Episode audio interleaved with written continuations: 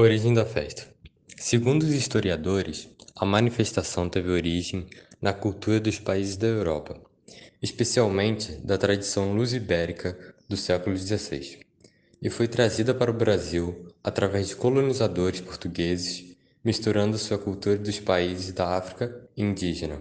Empenhado em satisfazer os desejos de sua esposa, Francisco, então escolhe o boi mais charmoso do pasto para matar. Porém, o que ele não imaginava é que o animal seria também o preferido do seu senhor. Ao descobrir o que havia acontecido com o boi, o fazendeiro então manda prender Francisco e pede que os outros escravos encontrem o animal.